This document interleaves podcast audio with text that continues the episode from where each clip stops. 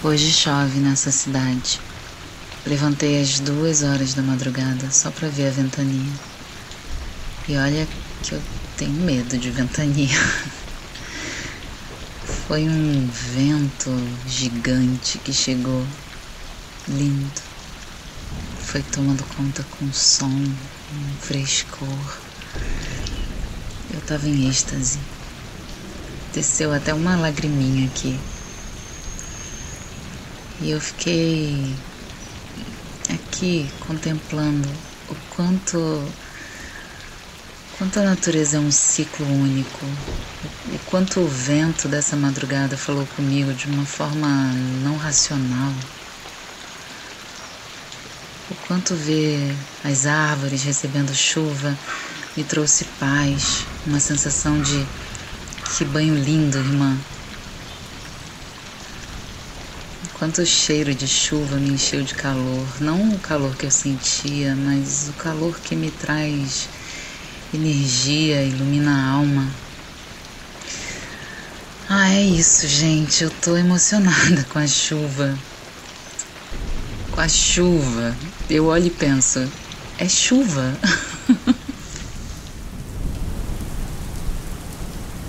Com esse relato da Rita, tocada pela chuva que lavou a alma da capital carioca, depois de muitas semanas de seca, a gente começa o nosso episódio de hoje. Olá, este é o Contemplário, um podcast que nasceu de um desejo coletivo de contemplar ensinamentos de sabedoria na vida cotidiana. E a partir desse desejo, geramos nossa motivação de compartilhar nossas experiências pessoais nesse caminho de estudos e práticas de meditação. Estamos nos aventurando de maneira aberta e curiosa por essas práticas, e queremos que esse seja um retrato sonoro do que contemplamos. E em meio a essa roda viva cotidiana, a gente não sabe direito quais foram as causas e condições que fizeram com que nós nos encontrássemos. Mas aqui estamos, para contemplar e compartilhar com vocês experiências de quem senta para meditar. Neste episódio, baseamos nossa contemplação nos ensinamentos de Tenzin Wang ao Rinpoche, da tradição Bon, que é anterior à chegada do budismo no Tibete. Essa tradição traz uma profunda conexão com os elementos naturais, assim como muitas tradições de outros povos originários ao redor do mundo, inclusive os aqui do Brasil. Nós procuramos nos aproximar dessa linguagem dos cinco elementos, partindo de um trecho escrito pelo Tenzin Wangyal Rinpoche sobre esse assunto. E a Rita vai ler agora esse trecho pra gente. No contexto da prática bom de resgate da alma, Entende-se a alma, lá em tibetano, como sendo um equilíbrio das energias sutis dos cinco elementos: terra, água, fogo, ar e espaço, e das qualidades a eles relacionadas. Os antigos ensinamentos tibetanos nos contam que tudo na vida, na verdade, tudo no universo e qualquer experiência que possamos ter, é constituído destes cinco elementos. Sem os elementos externos do solo, água, ar e o calor do sol, nós não poderíamos existir, ser sustentados ou receber alimentação. De forma semelhante, nossa alma não pode permanecer nutrida sem as essências internas dos cinco elementos. Nossa experiência interna das qualidades destes elementos inclui uma sensação de ter os pés firmemente plantados no chão e de conectividade terra, conforto e fluidez, água, alegria e inspiração, fogo, flexibilidade e movimento, ar, e abertura e acomodação, espaço.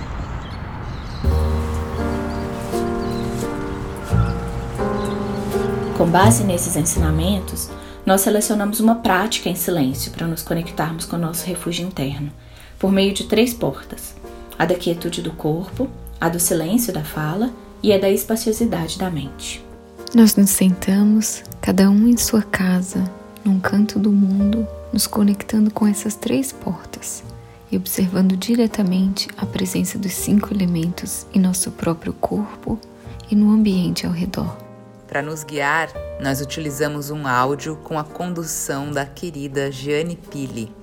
Esse áudio está disponível na descrição do nosso episódio, caso você queira experimentar essa prática também.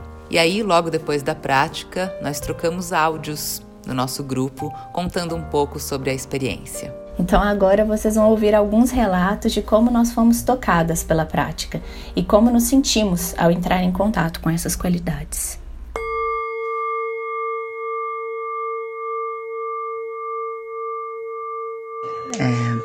Maravilhoso assim da gente entender que que a gente pode ter essa mente que acomoda, que acomoda a dificuldade, a facilidade, que acomoda a tristeza, a beleza, a plenitude, o desespero, o medo, é, o sucesso, o fracasso, a solidão, a, a, alegria, a saudade, enfim, essa mente que, que acomoda tudo com, com muita serenidade, assim, com com aceitação, com, com um olhar de, de estou, em, estou em processo, estou caminhando.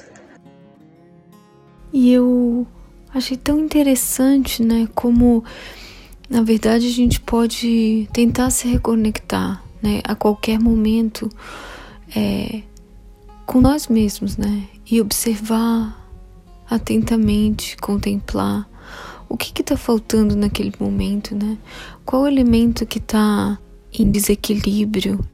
E sai com essa sensação de abertura, assim, com essa, essa mente aliviada, assim, uma sensação de que não tem, não tem problemas maiores do que as minhas capacidades de olhar para eles e atravessá-los, assim, não sei se isso é um efeito é, do refúgio, né, assim, de ficar bem experimentando esse refúgio interno, assim, pacífico, espaçoso.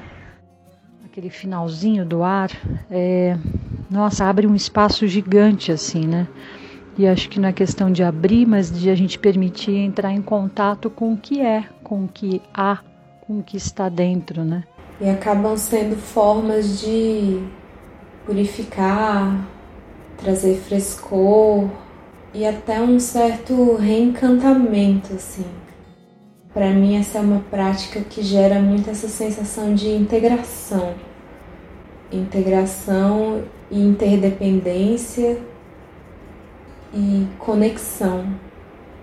De perceber que nada está separado. É um remédio, né, gente? Assim, é, uma, é um santo remédio. É de novo, eu vou continuar falando assim, gente, é, e é universal, é gratuito, todo mundo pode ter, porque isso sempre, acho que é um, um ponto comum de todos os meus relatos, é sair pensando assim, todo mundo pode ter isso, porque sempre quando tem alguma experiência assim maravilhosa, é, mas que não é acessível para as pessoas ou para todas as pessoas por alguma razão, pelas nossas desigualdades sociais e tal, eu fico, eu saio sempre com um pouquinho de uma coisa meio torta assim dentro de mim.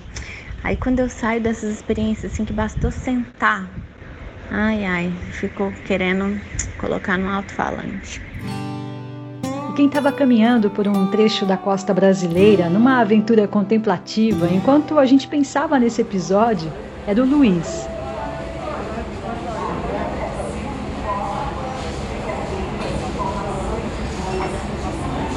vou contar um pouco sobre essa viagem incrível e inesquecível que eu fiz é, no final do ano de 2020 para a virada de 2021. É, foi uma viagem de trekking, né, de, de caminhada, assim, especialmente, em que a gente percorreu 120 quilômetros do, do litoral brasileiro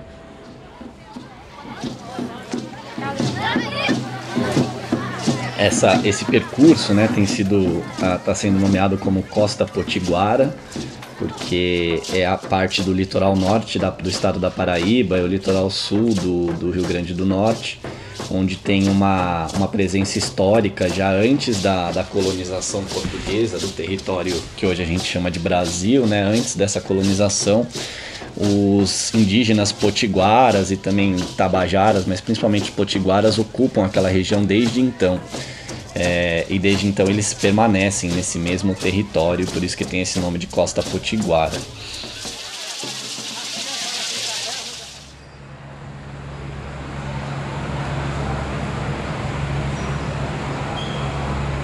O ser humano criou essa artificialidade, né, de que como se ele tivesse deslocado da natureza ou ou a natureza fosse algo separado, assim, né, principalmente a nossa sociedade ocidental. E aí eu venho querendo já há um tempo desconstruir isso em mim, assim, né? E, e, de algum modo disseminar essa ideia de que a natureza está em todo lugar, assim, inclusive agora, em nós mesmos.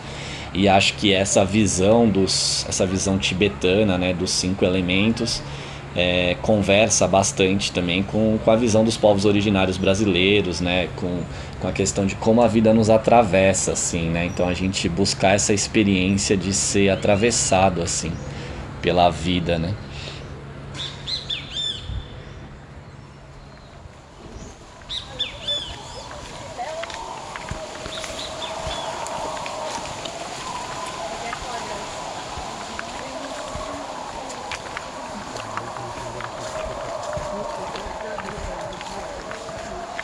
Posso trazer a, terra, né? Então a gente caminhou e a gente acampou muitas noites, né? E aí tá dormindo assim mais, mais no chão mesmo e tá com esse, esse contato constante de caminhar e, e me lembrar da, de como a terra tá me sustentando assim foi algo que trouxe muito essa conexão e esse, esse centramento.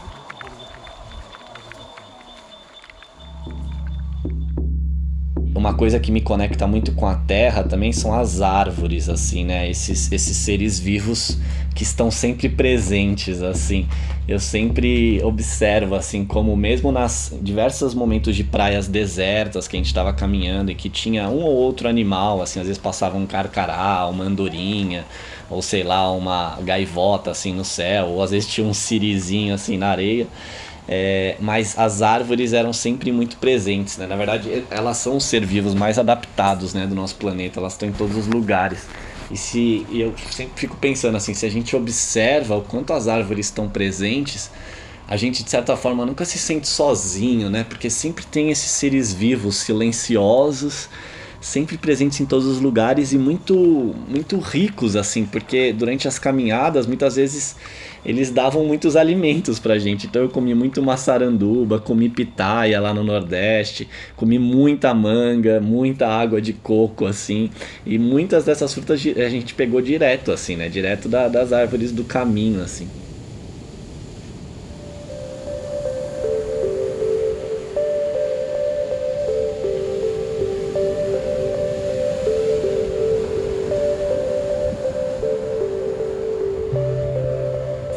Diversos mares e rios e lagoas e muita água de coco também, que foi fundamental.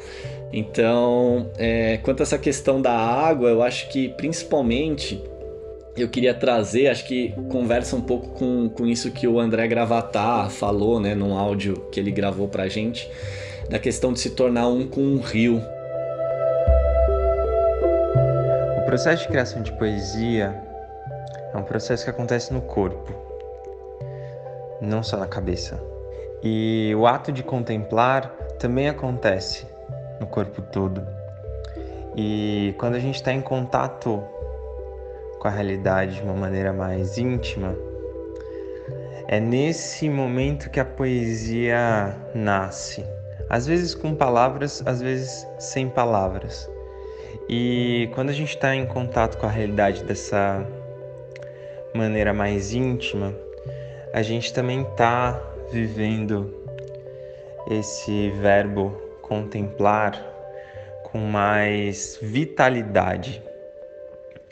Tem um, uma comparação que eu acho muito interessante que eu aprendi com um mestre malinês que é um escritor que eu admiro muito, que é o Ampateba ele tem um livro, escreveu um livro sobre o mestre dele, uma pessoa que acompanhou ele ao longo de muitos anos e se chamava Cherno Bokar. E o Bokar, ele costumava dizer que existem três maneiras de uma pessoa conhecer um rio. A primeira é quando a pessoa escuta sobre o rio por meio de outras pessoas. A segunda maneira é quando uma pessoa vai até o rio para ver o rio por ela mesma. E a terceira maneira de conhecer um rio é quando a pessoa mergulha no rio e se torna um rio. E a poesia é exatamente esse convite para se aproximar do rio ao ponto de se tornar o rio. E para viver esse processo, que é um processo tão cheio de sutilezas, a gente precisa aguçar os nossos sentidos. E quanto mais a gente vive repetidamente esse exercício de contemplar, de viver no cotidiano esse corpo presente, mais a gente está criando poesia com ou sem palavras.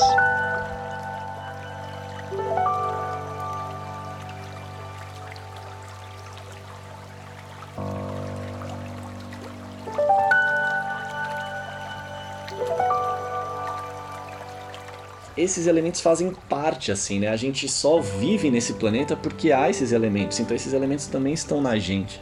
Então essa experiência de ter flutuado no rio me trouxe muito isso, essa reconexão com esse elemento da água e essa fluidez, esse conforto, assim, era muito confortável estar ali, era uma, uma leveza, assim.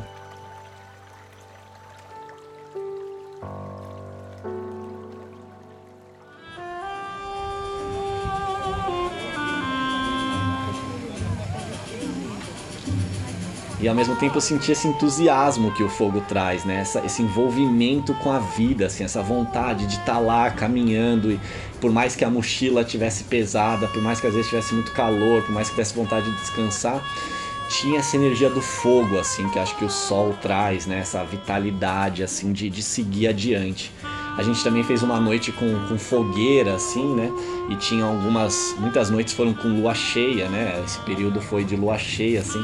Então trazer essa luminosidade também do fogo na fogueira e da lua, né, iluminada assim, também é, contribuiu assim para as noites, né?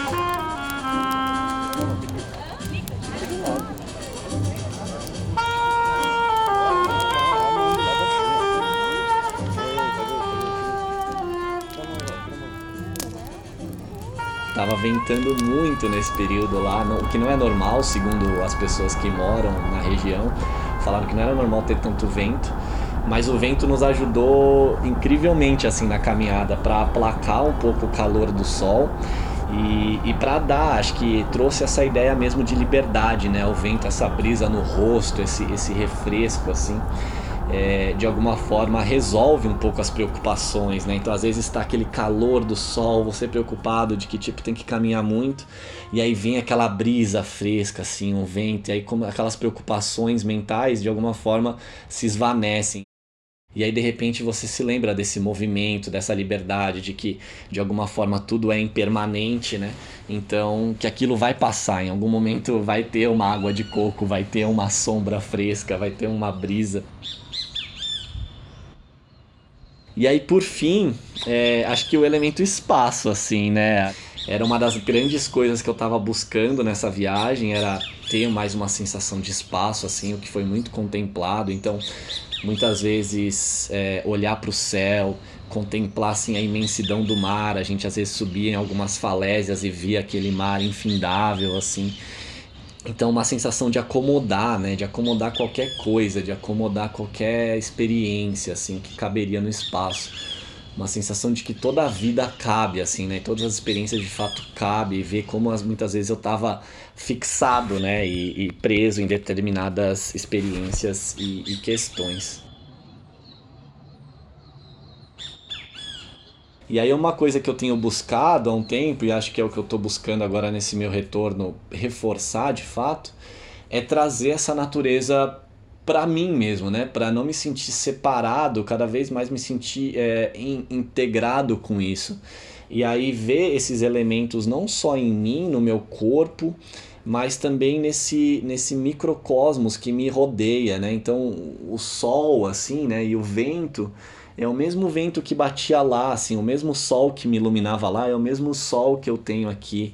É, muitas vezes eu gosto muito de, de contemplar o céu, né? Que acho que é uma das práticas que que os tibetanos recomendam muito, assim, né? A gente contemplar o céu. E às vezes eu fico olhando para o céu e, e, e, lembrando, assim, reconhecendo que o mesmo céu que eu vejo aqui na, na cidade é o mesmo céu que eu via lá, e é o mesmo céu que todos os seres veem, assim, né? Então isso me traz essa conexão, essa abertura que às vezes eu posso estar mais fechado, né? Na, nas preocupações e nos movimentos cotidianos. E aí a terra, a terra eu acho que ela tá muito presente assim, né? Por mais que a gente esteja em cidade, sempre nós temos alguma planta, alguma árvore, algum espacinho em que dê pra gente caminhar descalço assim, né? Pegar um, uma árvore, sentar ao lado de uma árvore. Acho que o próprio Ailton Krenak né, faz esse convite para a gente se tornar um com a terra, então às vezes deitar na terra e, e sentir assim, né? Ouvir a terra, né? Ver o que, que ela tem para te falar se alguém tiver a possibilidade da água, lá, lá eu tive essa possibilidade de, de fazer isso com o rio e com o mar, né? De deitar no rio e no mar, assim, na água e ficar. Mas se não, nós temos a nossa água encanada, né? De certa forma, um banho gelado, um banho refrescante, assim, é uma forma de se conectar com essa mesma água que está presente em todo o planeta, né? E nos nossos corpos. Então, é, um banho, assim, ou uma boa, uma boa água para refrescar assim que a gente tome, ou mesmo a própria água de coco, né, que está presente na cidade, é, isso me traz muito. Então acho que é isso, eu fico tentando reconhecer assim esses elementos no meu microcosmos, na minha, na minha casa, no ambiente onde eu estou. E também para me me conectar com todo esse com todo esse ambiente e essa natureza que não é separada de mim nem de nós. E não está em lugares específicos, né? Essa natureza engloba tudo, ela está no planeta e na verdade nós estamos aqui nesse planeta, nós somos parte da vida, né? Que pulsa e que experimenta como é estar vivo aqui, né? Nesse, nesse planeta em que habitamos. Esse equilíbrio nunca é estanque, né? é, é sempre uma dança entre esses elementos e esse equilíbrio vai sempre se revelando. Então, às vezes, a gente pode estar. Tá precisando de um ou outro e às vezes se conectar com um desses elementos já traz todos os outros, né? Então às vezes um próprio banho você já se lembra de todos os outros elementos, você lembra que o sol tá batendo lá fora, que o céu tá lá, que tem um vento, uma brisa, o ar que você tá respirando. Então é, essa é uma forma assim de se conectar.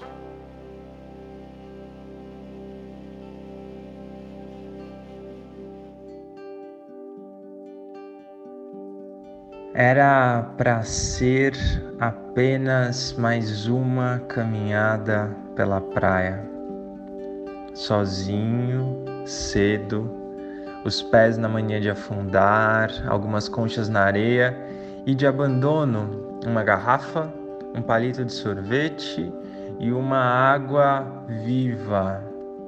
Assim, diante da água viva atracada na areia, um tanto murcha, Primeiro incomodou o receio de pisar nela, então os pés riscaram um passo atrás. Num segundo instante me agachei, pois a água viva se movia com sua fraqueza que escapava um magnetismo, ela na areia mais seca, e pela primeira vez presenciei, debaixo de um céu agudo, o corpo de uma água viva nos seus estertores. Estertores. Invadia inteira na água viva essa palavra séria e volumosa para dizer da agonia perto da morte. Não, não dava para achar contornos humanos na água viva. Não reconhecia nariz, ou olhos, ou pernas, nada tinha precedente naquele corpo em ponto terminal todo excessivo de vida, morte e silêncio. Ela se movia como quem arqueja, um cão ofegante sem língua nem boca, aquela água viva, quase água morta, murmurava. Até nos últimos segundos a gente ainda quer mais vida. Até nos últimos segundos a gente ainda quer mais vida.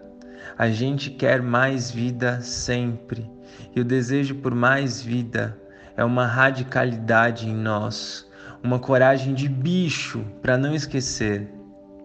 Aquela água viva desabou em mim todo o seu desejo por vida.